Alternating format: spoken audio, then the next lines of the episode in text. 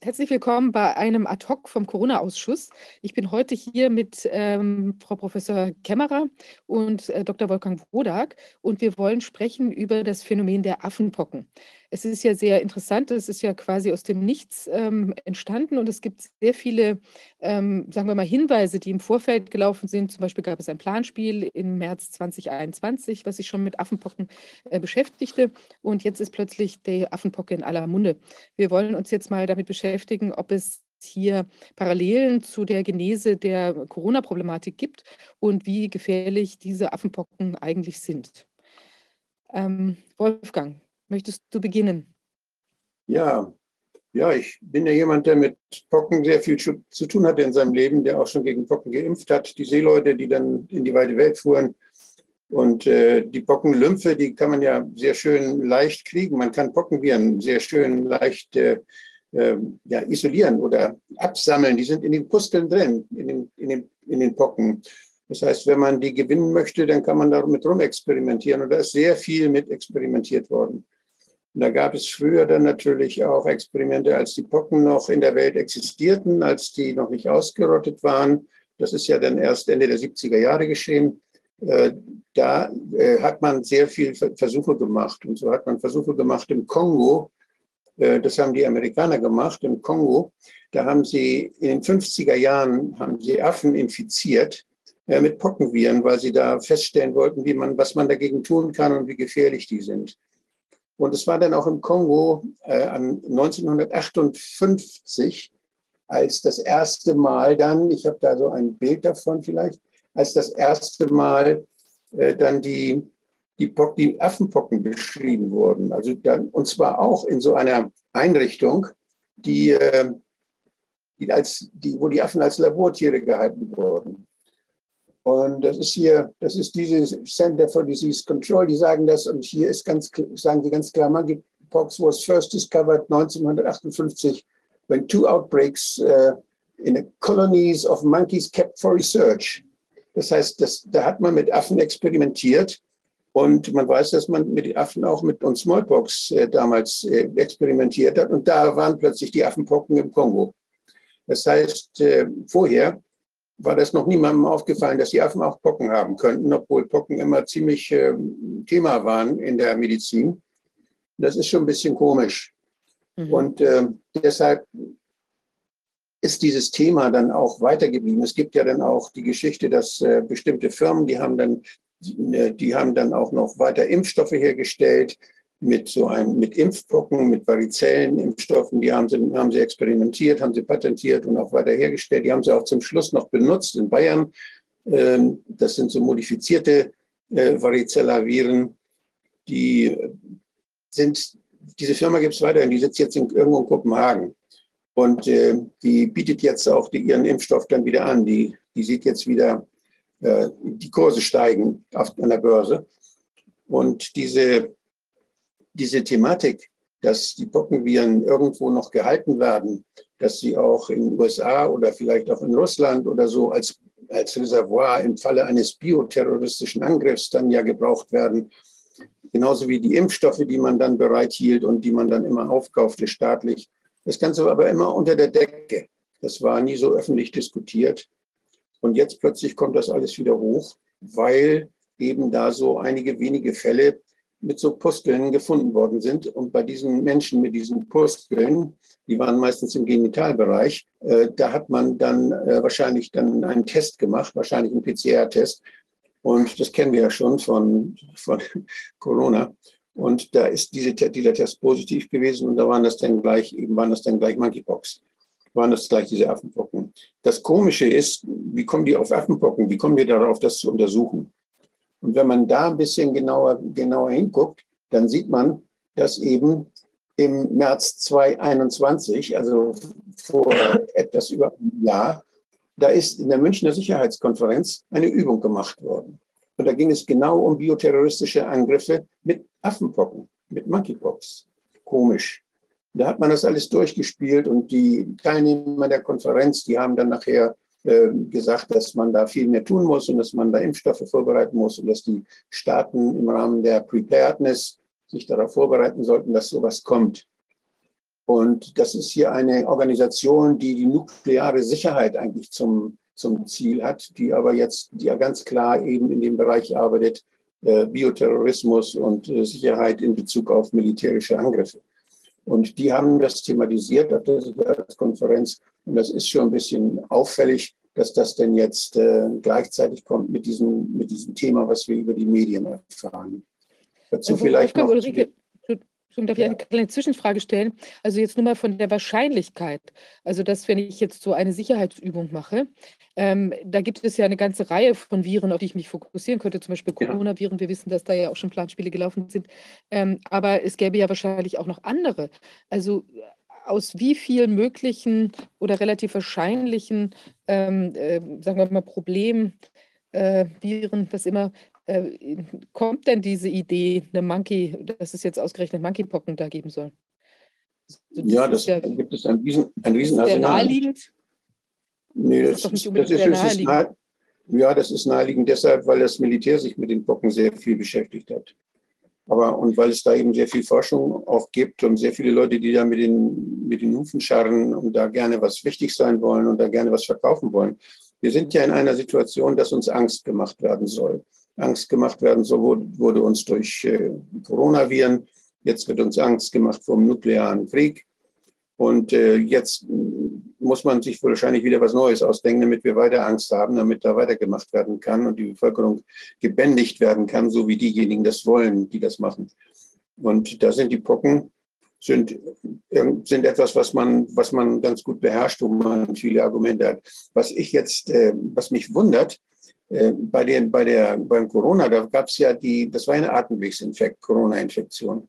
Das heißt, da, da kam die Grippewelle und da war auch immer Corona dabei und da konnte man sehr leicht sagen, oh, da sind jetzt ganz viele Corona-Fälle, immer wenn der Test positiv war. Man suchte gar nicht mehr nach den anderen Erregern. Und bei den Pocken, da ist das so ein bisschen ähnlich. Es gibt unheimlich viele Erkrankungen, die sind auch sehr verbreitet, die mit solchen Pockenbildungen einhergehen. Das schwere Bild der Smallpox, dass die disseminiert am ganzen Körper gleichzeitig auftreten mit ganz schwerer Allgemeinsymptomatik, das ist dabei, das, das, das wollen die jetzt gar nicht sehen, sondern die gucken nur nach Monkeypox und Monkeypox sind häufig nur da, wo man Kontakt hatte mit den Monkeys, wo man sich also direkt angesteckt hatte. Und äh, dass solche lokalen Pusteln, die sich bilden, äh, die kennen wir eigentlich alle. Das einfachste ist der Herpes simplex, wo wir, wenn wir gestresst sind, wo viele Leute, wenn sie gestresst sind oder Fieber haben, wo sie den Bläschen, Fieberbläschen am Mund kriegen. Das ist Herpes simplex 1. Aber es gibt Herpes simplex 2, HSV2. Und HSV2, das ist der Herpes genitalis. Und das habe ich, da habe ich sofort dran denken müssen, als man sagte, oh, da sind die, diese Männer, die mit Männern häufig sexuellen Kontakt hatten und da ist ein Ausbruch und die haben alle diese Bläschen da und das ist sind jetzt die Affenpocken. Und das passt eigentlich auch ganz gut zu HSV2. Das passt ganz gut zu dem Herpes genitalis. Es kann sein, dass die sich da einfach mit, mit äh, ja, Herpes angesteckt haben. Was noch dazu passt, das sind die Dinge, die wir jetzt auch vermehrt beobachten. Das heißt, Bläschenerkrankungen, die so segmentförmig um den Körper gehen, manchmal im Gesicht, manchmal aber auch am Rücken, manchmal an den Beinen, die sind überall am Körper, treten die auf. Das sind die Zosterbläschen. Das ist der Herpes Zoster.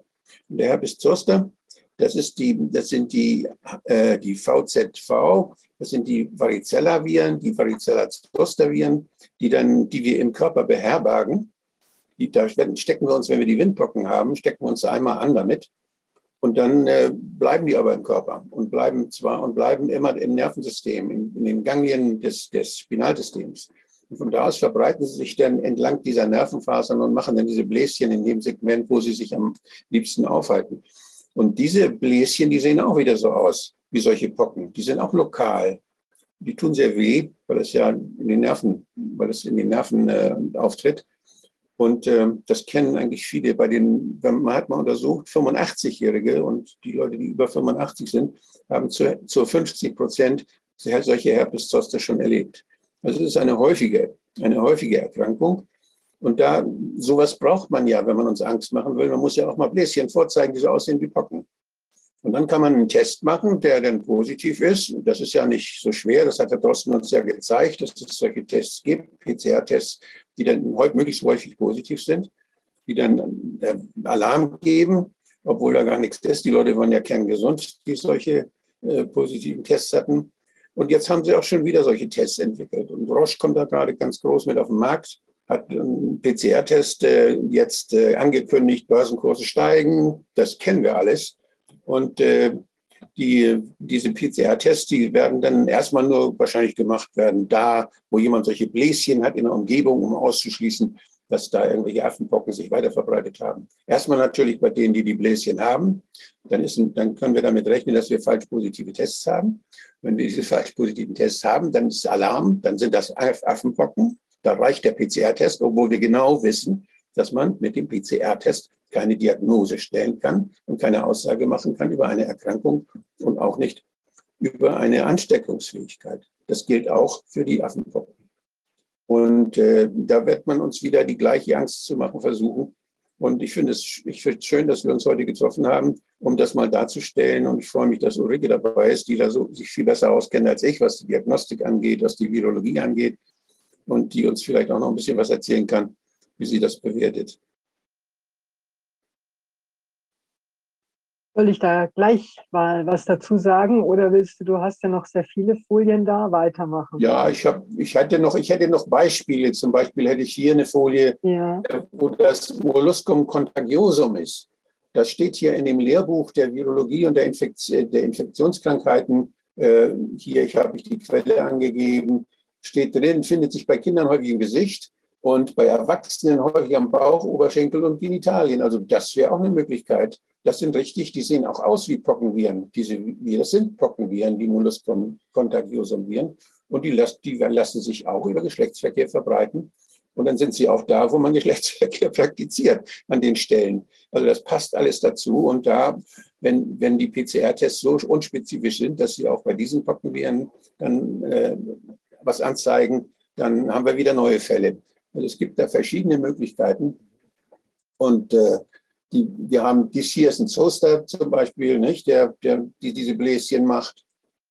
Und äh, wir haben dann natürlich auch die Möglichkeit, dass die, dass die Vaccinia-Viren, das sind Vaccinia, das sind diese Impfviren, das, auch das wissen wir, wenn, wenn man mit denen Kontakt hat, die können sich auch verbreiten. Das ist ja bei der Pockenimpfung, das sind ja lebende, abgeschwächte lebende Viren, äh, hat man das häufiger gesehen, dass es dann in der Umgebung dieser geimpften Leute die sich dann diese Pocken irgendwie zugezogen, die Kontakt damit hatten, dass die dann auch ähm, solche Effloreszenzen kriegten. Also auch da ist das möglich. Und bei der, was noch, was noch ganz wichtig ist, wenn wir die, wir haben ja fast alle die Windpocken durchgemacht oder aber wir, die meisten, die, die Kinder sind jetzt geimpft mit, mit, äh, äh mit einem VZV-Impfstoff. Und äh, da, das hält eigentlich ziemlich lange. Wenn, wenn man infiziert ist, wenn man, das kann bei geimpften Kindern übrigens auch passieren, die können sich weiter mit Windpocken infizieren. Und die Windpocken können auch weiterhin sich dann verstecken in den, in den Spinalganglien und können auch später, wenn die, wenn die Menschen älter sind, kann es dann auch zu Zoster kommen. Das, ob es zu Zoster kommt, also zu diesen, zu diesen Bläschen, das hängt davon ab, wie das Immunsystem ist. Das heißt, Leute, die jetzt Immunsuppressiva kriegen oder die jetzt irgendwie durch andere Krankheiten oder durch ein im Alter geschwächtes Immunsystem dann irgendwie nicht mehr so widerstandsfähig sind, die kriegen dann leicht so einen Herpes Zoster. Und da wissen wir jetzt ja eben, dass diese, die äh, Covid, die Covid-19-Spritzen, die die Menschen kriegen mit der mRNA, mit der RNA, dass diese äh, Spritzen dazu führen, dass die DNA in, den in unseren Immunzellen nicht mehr sich so organisieren kann und wie sie, wie sie es macht, gegen, wenn sie uns, wenn sie irgendwas abwehren will, sondern sie ist gestört. Die Reparaturmechanismen in den Immunzellen werden gestört oder werden stark geschädigt durch diese Spritzen. Das wissen wir, da gibt es sehr gute Arbeiten. Die erste war damals aus, aus Uppsala, aus, aus Schweden. Äh, da gibt es sehr gute Arbeiten, die zeigen, dass wir tatsächlich äh, bei den Menschen nach, der, nach, diesen, nach diesen Spritzen, Covid-19-Spritzen, je mehr Spritzen sie gekriegt haben, umso stärker das Immunsystem geschwächt sehen. Und das führt dann dazu, dass eben Herpes Zoster vermehrt auftritt. Da gibt es inzwischen auch sehr, sehr viele Publikationen darüber. Oder das führt dazu, dass andere böse Sachen wachsen können, die wir nicht haben wollen, die sonst das Immunsystem in Zaum hält, wie zum Beispiel Krebszellen. Das kennen wir ja auch bei AIDS. Bei AIDS ist genau das Gleiche. Bei AIDS gab es auch dann plötzlich auftretende Infektionen, und zwar typische Infektionen. Es gab auch plötzlich aufwachsende Krebse.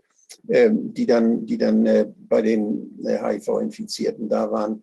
Also bei, immer bei Leuten, bei denen das Immunsystem geschwächt ist, bei denen kommt es zu vermehrten Infektionen.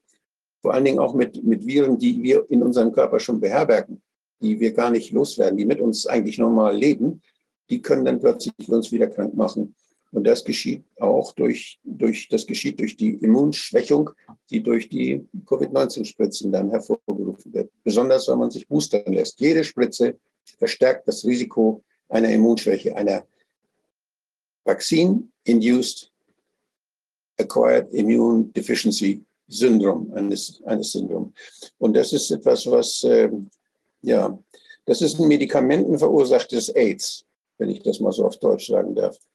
Und äh, das kriegen jetzt wahrscheinlich sehr, sehr viele Menschen leider. Und dann wird es auch genug Leute geben, die solche Bläschen dann entwickeln. Ich habe noch, hab noch mehr Folien, aber das, das, ist, äh, das sind die beiden Herpes-Simplex-Viren, ne? die eine, der eine orale und die andere genitale, weil die beiden Typen, das ist, glaube ich, klar. Und äh, man macht ja zurzeit sehr viele Versuche, was die, was die, äh, die, die Spritzen gegen Covid-19 zurzeit wird ja alles Mögliche ausprobiert. Und da haben wir dann hier auch replizierende virale Vektoren. Die sind in diesem Zusammenhang vielleicht nicht so wichtig. Das kann, man, kann ich nicht beurteilen. Aber es gibt sehr viele selbstreplizierende Vektoren. Das sind Vektoren, sind ja auch wieder Viren, Adenoviren oder andere Viren, äh, die dann benutzt werden, um Gene, genetische Informationen in unsere Zellen zu kriegen. Und diese Viren können dann aber wieder auch außer Kontrolle geraten und können dann plötzlich doch sich vermehren. Und dann gibt es auch Shedding und dann gibt es auch, dass nicht infizierte Menschen, ja nicht gespritzte Menschen, die keine Spritze gekriegt haben, trotzdem äh, Schwierigkeiten haben und Symptome entwickeln. Also das ist alles möglich. Man fängt ja erst seit zwei Jahren an, diesen ganzen Quatsch mit uns zu machen. Vorher durfte man das ja alles nicht. Das ist ja Gentherapie, die da gemacht wird. Und dadurch, dass das jetzt Impfung genannt werden darf, dadurch, und das, wir brauchen ja dringend Impfung gegen alles Mögliche, gegen, gegen Corona, gegen Grippe, gegen gegen Hepatitis B. Kinder werden gegen Hepatitis B geimpft. Das ist ein völliger Schwachsinn. Und, äh, und wir dann jetzt gegen, will man uns auch noch wahrscheinlich gegen die, gegen die Pocken impfen, gegen die Monkeypox. Also das ist etwas, was äh, erst möglich ist, seit diese Panik mit Corona gemacht worden ist und seit viele Menschen das glauben und diesen Angstmachern dann äh, wie, wie das diesen Angstmachern gegenüberstehen, den Medien auch gegenüberstehen, wie das Kaninchen der Schlange, gelähmt sind, kritische Vernunft gelähmt ist, die Leute Angst kriegen, dem zu widersprechen, weil eben so eine massive PR-Kampagne gemacht wird, um uns in Panik zu halten. Und dafür braucht man jetzt auch die Monkeypox. Genau. Wolfgang, darf ich kurz fragen oder an euch beide die Frage, die, die Affenpocken, wenn die, also als die aufgetreten sind jetzt unter, sagen wir mal, normalen Umständen, ähm, ist, haben die sich denn dann auch munter von Mensch zu Mensch verbreitet oder waren das eben wirklich so Sachen, dass es eine mhm. Begegnung mhm. gegeben haben muss mit einem, mit einem äh, Affen? Beziehungsweise in welcher Virulenz oder in welcher Übertragungsdynamik waren die denn damals unterwegs? Es hat, es hat Menschen, ja, das hat Übertragungen gegeben von Mensch zu Mensch.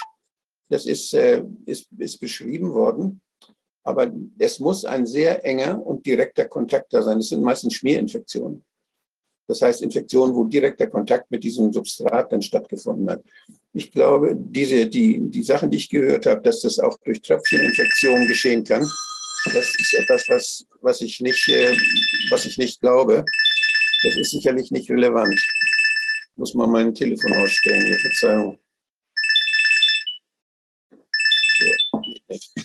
Diese ersten Fälle sind ja alle auch publiziert worden und untersucht worden im Kongo und in Nigeria und überall. Also es war immer nur eine sehr begrenzte Gruppe an Personen, weil die Viren halt einfach nicht so stark ansteckend sind. Und Ausgangssituation war praktisch immer irgendwie der Kontakt mit Primaten, ja, also mit Affen. Und dann innerhalb eines sehr engen Kreises sind dann diese Pocken weitergegeben worden. Aber ähm, das war jetzt nichts, was quasi wie respiratorische Viren, zu denen ja die Coronaviren gehören, einfach so leicht weiterzugeben ist, sondern ja. eben, wie gesagt, Kontakt. Die Personen sind auch dann ansteckend mit den, also die Pocken sind ansteckend, diese Hautläsionen. Da sind ja die infektiösen Viren erst drinnen. Das heißt, man hat dann ja auch immer ganz schnell gesehen, wer ist ansteckend, einfach indem ich gesehen habe, derjenige hat halt dann diese typischen Pocken äh, auf der Oberfläche. Und dann haben die Leute es natürlich auch ganz schnell gerafft, dass sie von denen halt vielleicht ein bisschen Abstand halten müssen. Ja, aber dieses ähm, unterschwellige, dass da vorher die Seuche durch die durch die Lande gezogen wäre, das gab es halt bei ähm, Pocken und auch bei Affenpocken natürlich noch nicht. Ja. Und weil du gefragt hast, Viviane, warum Pocken? Pocken sind natürlich eine der ältesten, ähm, sagen wir mal, Haustiere der, der Biowaffenforschung. Ja? Und die sind leider auch nicht ausgestorben, sondern die sind mindestens in zwei Labors, also in einem der ehemaligen Sowjetunion und eins in Atlanta von, der, von, der, ähm, von den Amis noch vorhanden. Und es ist wohl zwischendrin auch mal bei der Firma Merck äh, ist auch noch ein Original äh, Pocken ähm, ja, Stamm aufgetaucht. Also die existieren schon noch.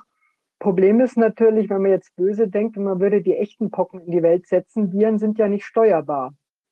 Also das heißt, wenn die sich dann wirklich wieder schön verbreiten können, ähm, dann hat man halt ein echtes, nicht steuerbares Problem. Und die Affenpocken, die entsprechen ja ähnlich dem SARS-CoV-2 zu, zu dem echten SARS. Das ist halt die milde Variante, wo aber dann der Name mit drinnen steckt äh, und dann entsprechend halt Panik machen kann. Hier kann man nochmal sehen, ne? das, das, ist eine Arbeit hier, Veröffentlichung, da hat jemand äh, den Fauci zitiert der äh, gerade, die haben da gerade ein Modell gemacht mit, mit Affen, um die Bocken zu bekämpfen. Das ist 2004 veröffentlicht worden. Da war Fauci auch schon voll mit drin in der ganzen Geschichte. Da geht es auch, und da ist auch das Militär mit drin. Also hier sieht man, das kann man, kann man sehen, US Army Medical Research Institute for Infectious Diseases and Colleagues und, und so weiter. Das sind die gleichen, das sind die gleichen Verdächtigen, die uns immer wieder begegnen. Das Ganze ist also so ein Experimentierfeld für Leute, die mit Biowaffen, mit möglichen Biowaffen experimentieren und die da auch sehr viel Geld reinstecken, offenbar. Und da hat man Affen benutzt, um Pockenviren äh, ja, auszuprobieren, wie virulent die sind und wie stark die sind. Und Fauci ist ganz stolz und sagt, das wird uns helfen, uns besser zu schützen vor den Pocken. Ja, was dabei rauskommt, sehen wir jetzt.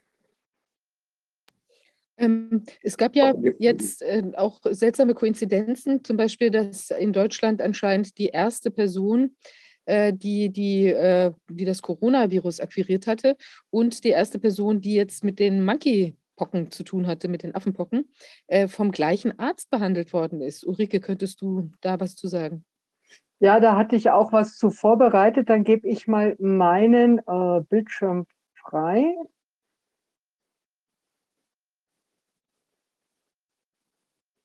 Vielleicht müsste man eine Umgebungsuntersuchung bei dem Arzt mal machen. ähm, ich, hat, ich hatte erst noch mal kurz ähm, das zusammengefasst, ähm, die, die Definition der, der Monkeypox, also wie jetzt eigentlich überhaupt, das ist ja, was man auch bei, bei SARS-CoV-2 sagt, dass sich die Mediziner die Diagnose durchs Labor abnehmen lassen. Und dasselbe wäre ja dann wieder jetzt für die, für die Affenpocken. Und da gab es eine Arbeit, über die ich gestolpert bin, mal beachte das Datum, Februar 22. Also eine ganz neue Arbeit, ähm, die dann eben sagt, äh, hier Changing Epidemiology of Human Monkeypox, a Potential Threat. Also das heißt, da wurde was vorbereitet. Ich sage dann nachher noch kurz was zu den ähm, Autoren. Das äh, ist nämlich sehr spannend. Und die haben diese Typdefinitionen gemacht als vermuteter Fall von Affenpocken, als bestätigter, als wahrscheinlicher und als äh, sehr wahrscheinlicher. Und ähm, die definieren hier unter anderem diese typischen ähm, Läsionen, müssen mindestens fünf vorhanden sein in der Abkrustungsphase. Typisch sind die nämlich auch im Gegensatz zu manchen anderen Erkrankungen, dass die an der Innenseite von der Hand und an der Fußsohle auftreten, was sonst bei anderen ähm, Erkrankungen häufig nicht so ist. Und dann aber die Laborbestätigung dazu, ja, also entweder ein IgM-Antikörper, das sind also die schnellen Antikörper, die sehr früh reagieren, dann leider auch PCR ist offiziell wohl drin, aber auch die Virusisolation. Also das sind alles die Konfirmationstests. Insofern, man hat einen Verdacht, einen klinischen Verdacht normalerweise, die Mediziner, dann kommen die Laborleute, die das Ganze nochmal bestätigen. Und wenn das Ganze nicht bestätigbar ist, aber derjenige hat halt engen Kontakt zu einem kranken Affen oder zu jemandem gehabt, der ein krank, äh, also ein bestätigter Fall war, dann wäre das dieser epidemiologische Link. Das ist dasselbe wie diese Kontaktnachverfolgung bei SARS-CoV-2. Und ein ganz wichtiger Punkt ist hier, dass das klinische Bild sehr ähnlich eben wie die Windpocken ausschaut. Ja? Ähm, und bei den Windpocken normal sollte man davon ausgehen, dass entweder alle, die jetzt auf hier sich in unseren Breiten bewegen, die als Kind hatten oder eben jetzt neuerdings seit vielen Jahren dagegen geimpft sind. Ich weiß jetzt aber selber aus dem persönlichen Umfeld von geimpften Personen, die jetzt infolge der ähm, äh, modifizierten RNA-Applikation, nennen wir es mal so, tatsächlich Windpocken entwickelt haben, weil dann ähm, durch das äh, schlechte Immunsystem äh, dann sich die Windpocken scheinbar wieder verbreiten. Und die mhm. wären natürlich eine Differentialdiagnose jetzt zu diesen ähm, Affenpocken. Und dann kommen noch solche Sachen, die, die ähm, dass sie Fieber hatten und ähnliches. Und äh, ganz wichtig hier eben auch erhöhte ähm, äh, Antikörperspiegel von Orthopox. Also zu dieser Gruppe der Orthopox-Viren gehören ja die Affenviren, dass da das IgM ist. Das ist ganz wichtig. Und dann haben die hier noch definiert ähm, mehr als zwei Symptome von anderen Kriterien, die in einer anderen Publikation beschrieben sind. Ähm, aus dieser äh, aus einer anderen Publikation, die den äh, Fall ähm, einer ähm, Affenpockenausbruch in ganz wenigen Personen beschreibt. Ähm, in Wisconsin in den USA, da sieht man sehr schön die drei Phasen dieser typischen Pocken. Ähm, das ist diese erste Pockenphase, also diese bisschen weißlich gefüllten äh, Pocken an der Hand, die dann aufbrechen und abheilen. Ähm, und in dieser Krustenphase, das ist die hauptinfektiöse Phase. Ja, also es geht dann über diesen Zustand hier, da sieht man schon, das könnte man jetzt auch irgendwo anders sich mal geholt haben. Ja, das sieht aus wie verheilter Insektenbiss oder so. Aber es muss an mehreren Stellen sein, also mindestens fünf davon in diesem Stadium. So sind die Kriterien, plus dann eben die anderen Bestätigungen. Dann kann man das als äh, sicherer Fall für Affenpocken einstufen. Zu den Autoren dieser Studie aus dem Februar. Die kommen alle, das hier ist so eine Beratungsfirma, so und dann der Hauptanteil der Autoren, und zwar die kommen alle von Bavarian Nordic. Und das ist die Firma, die schon angesprochen wurde. Ähm, das ist die Firma, die, ich habe hier das aus dem Bayerischen Rundfunk gefunden, einziger Affenpockenimpfstoff kommt aus Bayern, nämlich von der Firma Bavarian Nordic. Ja, äh, Hauptsitz ist in Dänemark, aber entwickelt wurde das ganze Zeug in Martinsried bei München. Ja? Und beteiligt sind dann auch hier wieder Statistiker und ähm, auch hier äh, aus Amiland welche. Also das heißt, diese Studie im Februar, die gefragt hat, ob das ein gesellschaftliches Problem werden könnte mit den Affenpocken, ist maßgeblich von Autoren aus der Firma gemacht worden, die momentan die einzigen sind, die einen ähm, Impfstoff anbieten können. Der, ähm, ja, wie heißt so schön, ein Schelm, der Böses dabei denkt. Und zu dem Fall in München hatte ich ähm, auch aus dem Bayerischen Rundfunk, hier in Bayern schaut man halt im Bayerischen Rundfunk nach, ja. Ähm, da sind ein paar sehr wichtige Zitate drinnen. Ähm, der erste Patient ist ja genauso wie die ersten Patienten damals, also die ersten Personen, die auf SARS-CoV-2 positiv getestet wurden, äh, in der Infektiologie in München-Schwabing. Und der Chefarzt ist hier für den Bayerischen Rundfunk interviewt worden und hat ein paar sehr interessante Sachen gesagt. Er hat dann zum einen gesagt, ich hatte dann die Nachricht bekommen, dass die PCR, da hätten wir sie schon mal, also der Nachweis der Affenpocken positiv war und dann kam der eben in die Klinik. Und er sagt es dann auch ganz richtig, das ist wieder ein Déjà-vu, weil eben die ersten auch praktisch nicht Kranken, die sind ja alle publiziert, die hatten alle nur einen leichten grippalen Infekt. Personen von Webasto, das war ja diese Firma damals, dann genauso in München-Schwaben gelandet sind. Und dann wird die ähm, Hausvirologin vom Bayerischen Rundfunk natürlich gefragt, auch aus München. Und die sagt dann ja Gott sei Dank schon mal gleich, das Risiko, dass wir jetzt direkt eine Pandemie bekommen und durch Affenpocken ist wirklich extrem gering. Sollte man sich merken, ja. Und sie sagt auch, das Affenpocken ist ein ziemlich großes Virus. Also diese, diese Pockenviren sind ganz anders aufgebaut als ähm, Coronaviren. Und ganz wichtig, das wird nicht über Aerosole übertragen, sondern wie der Wolfgang schon gesagt hat, das ist eine Schmierinfektion, Tröpfcheninfektion durch direkten Kontakt. Und sie sagt auch, eine Ansteckungsfähigkeit ist eigentlich nur dann gegeben, wenn wirklich Bläschen auftreten. So ist es auch definiert und untersucht worden. Also das ist schon mal ganz wichtig. Wenn nur einer Verdacht hat, ohne diese Hautläsion, dann passiert da überhaupt nichts. Ja, und dann kommen noch ein paar gute ähm, Zitate äh, von Herrn Wendner nochmal, also dem Leiter da in der Infektiologie in Schwabing. Ähm, er sagt zum einen, dass die, selbst wenn in Afrika ähm, schwere Fälle auflaufen können, dass das bei uns wahrscheinlich doch nicht ganz so schlimm verlaufen wird, weil wir einfach eine bessere medizinische Versorgung haben. Das ist ja dasselbe auch mit Ebola. In der Ursprungsregion ist es eine extrem tödliche Erkrankung, weil die einfach nicht die Flüssigkeitssubstitution machen können, die Begleiterkrankung mit Antibiotika so gut da im Busch behandeln können. Und wie diese Ebola-Aktion hier war, alle Patienten, die nach Europa geflogen wurden sind, haben alle überlebt. Ja, ja.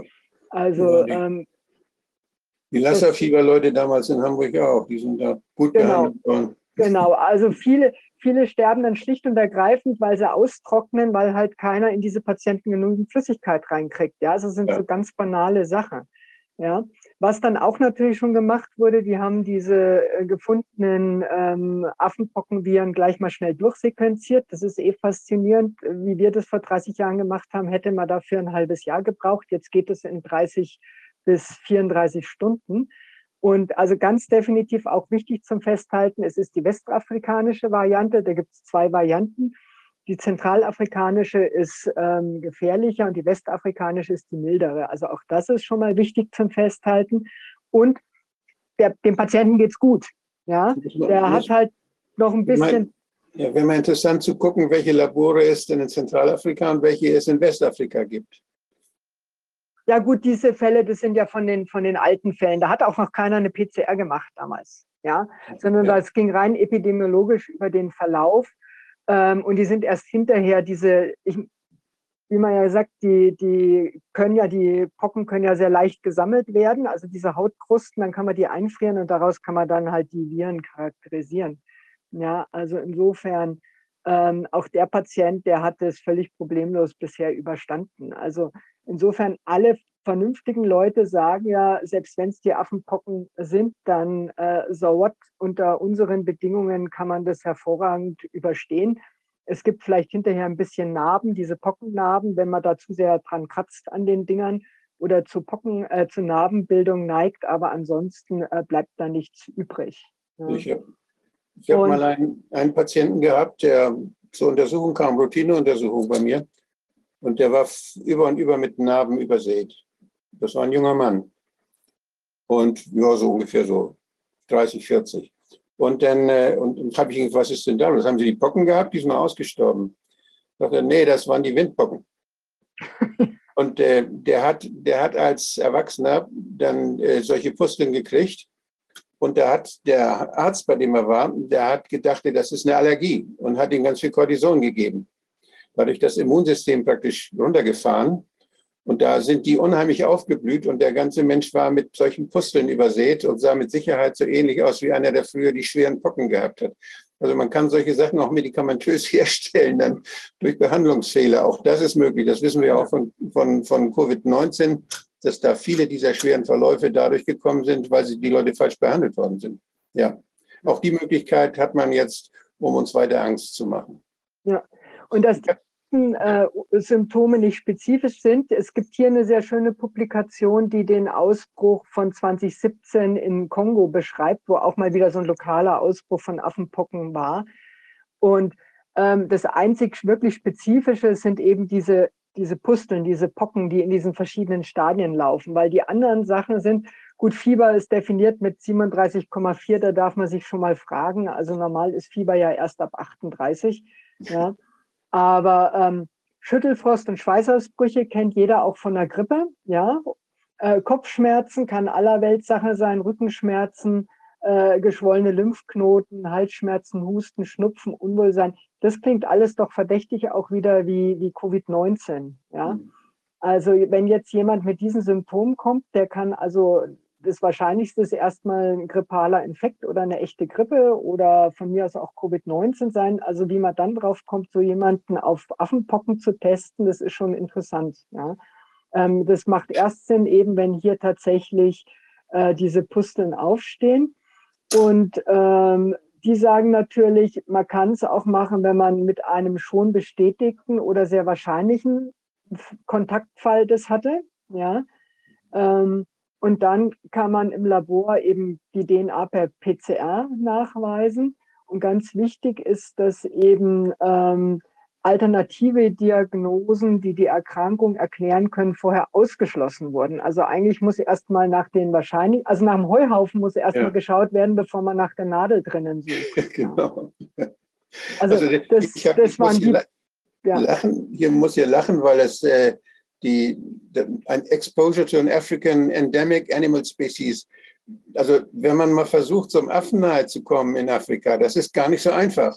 Und dass man dann einen findet, der auch noch Affenpocken hat, der sich dann so anfassen lässt, das ist sehr unwahrscheinlich. Oder Affen husten auch selten dann. Also ich finde es unheimlich, es ist absurd. Das, das, Infektionsrisiko in einem Labor ist sehr groß, sicherlich, wenn man damit rum experimentiert und dann Kontakt hat oder wenn man, wenn man seine, seine Kleidung nicht desinfiziert oder nicht gewechselt hat und dann zu Hause diese, diese, diese Viren einschleppt. Also solche, solche Verschleppungen und solche Kontaktinfektionen, das kann ich mir vorstellen. Das kann zu kleinen Ausbrüchen führen. Aber die haben immer was zu tun mit dieser Bastelei, mit immer was zu tun mit Laboren, immer was zu tun mit, mit Versuchen und immer was zu tun mit der, ja, mit der, mit der Forschung weil auch da, wo es sehr viele Affen gibt und Kontakte, also wie jetzt zum Beispiel in Indien diese Tempelaffen oder auch ja. in Gibraltar, die, die beißen ja schon mal die Leute, wenn sie kein so, Futter abkriegen, ja aber da, da ist ja nie was passiert. Ja. Nee, die haben offenbar kein Labor, wo sie darum experimentieren mit Affen und Pocken.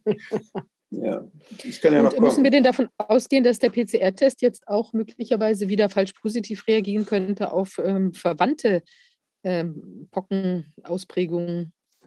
Na, das hängt vom Design ab.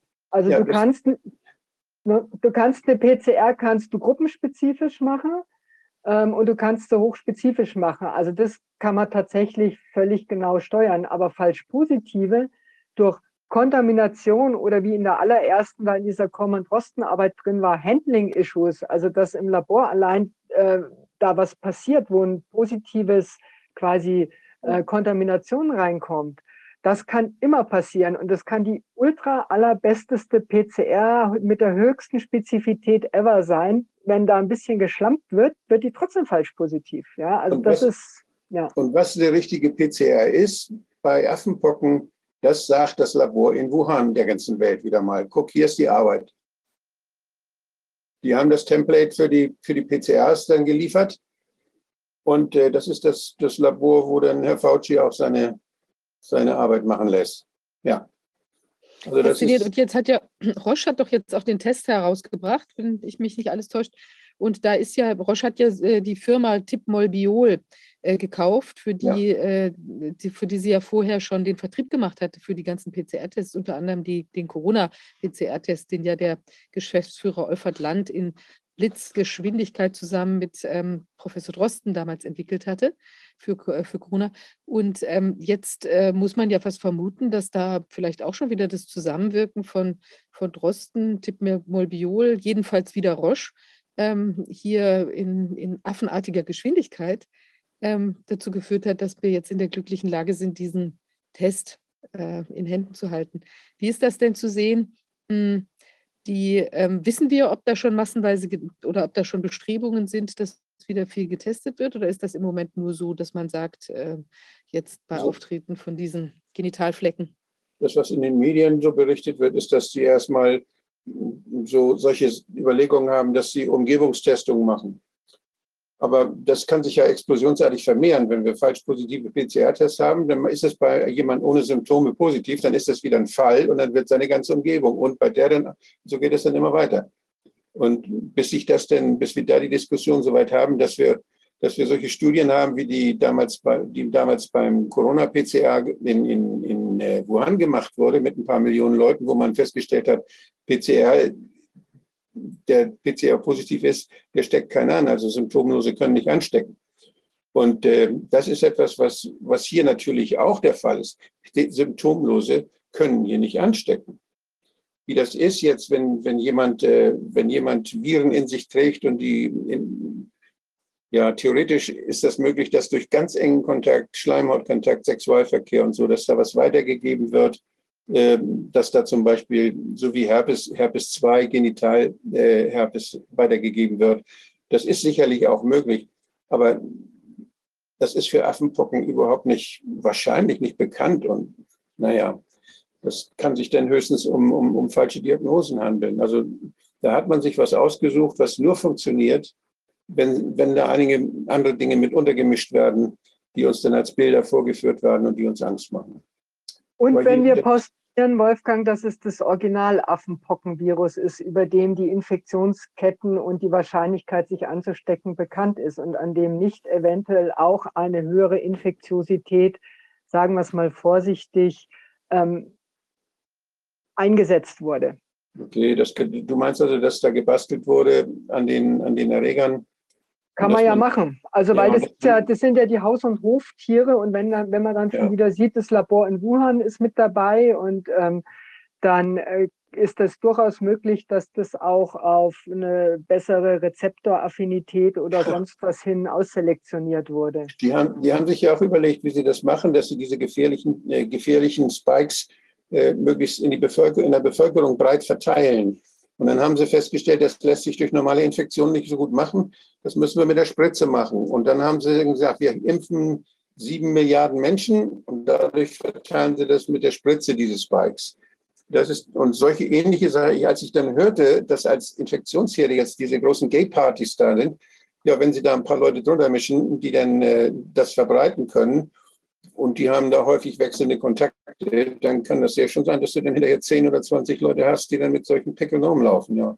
Und wenn du die dann in der Presse zeigst, dann hast du tatsächlich, äh, aber dass die sich dann weiter verbreiten und dass das eine relevante und nicht beherrschbare Gefahr ist, die zu einer Pandemie ausarten könnte, völlig abwegig.